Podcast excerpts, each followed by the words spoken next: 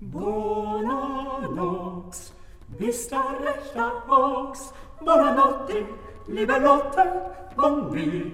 Pfui, pfui, gute Nacht, gute Nacht, euch müssen wir noch weit. Gute Nacht, gute Nacht, scheiß ins Bett, das kracht, gute Nacht. Schlaf gesund und reck den Arsch zum Mond.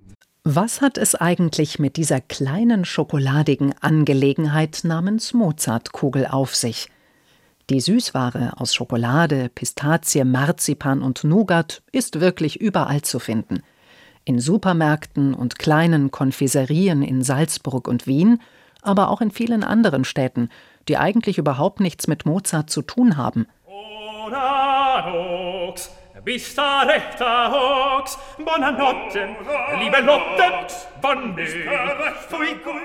Wenn ich die Mozartkugel vor mir habe, denke ich immer an das gute Nachtlied Bona Nox und wie der freche kleine Amadeus vor dem Schlafengehen noch schnell ein wenig Schokolade stibitzt.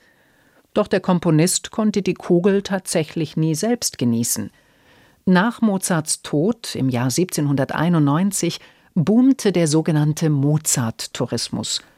Das brachte den damaligen Salzburger Konditor Paul Fürst dazu, seine Praline nach dem Komponisten zu benennen.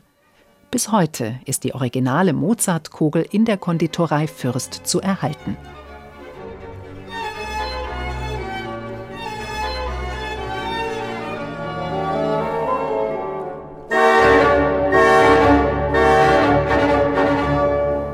Bis auf den Namen hat die Mozartkugel also eigentlich nichts mit dem größten Komponisten aller Zeiten zu tun.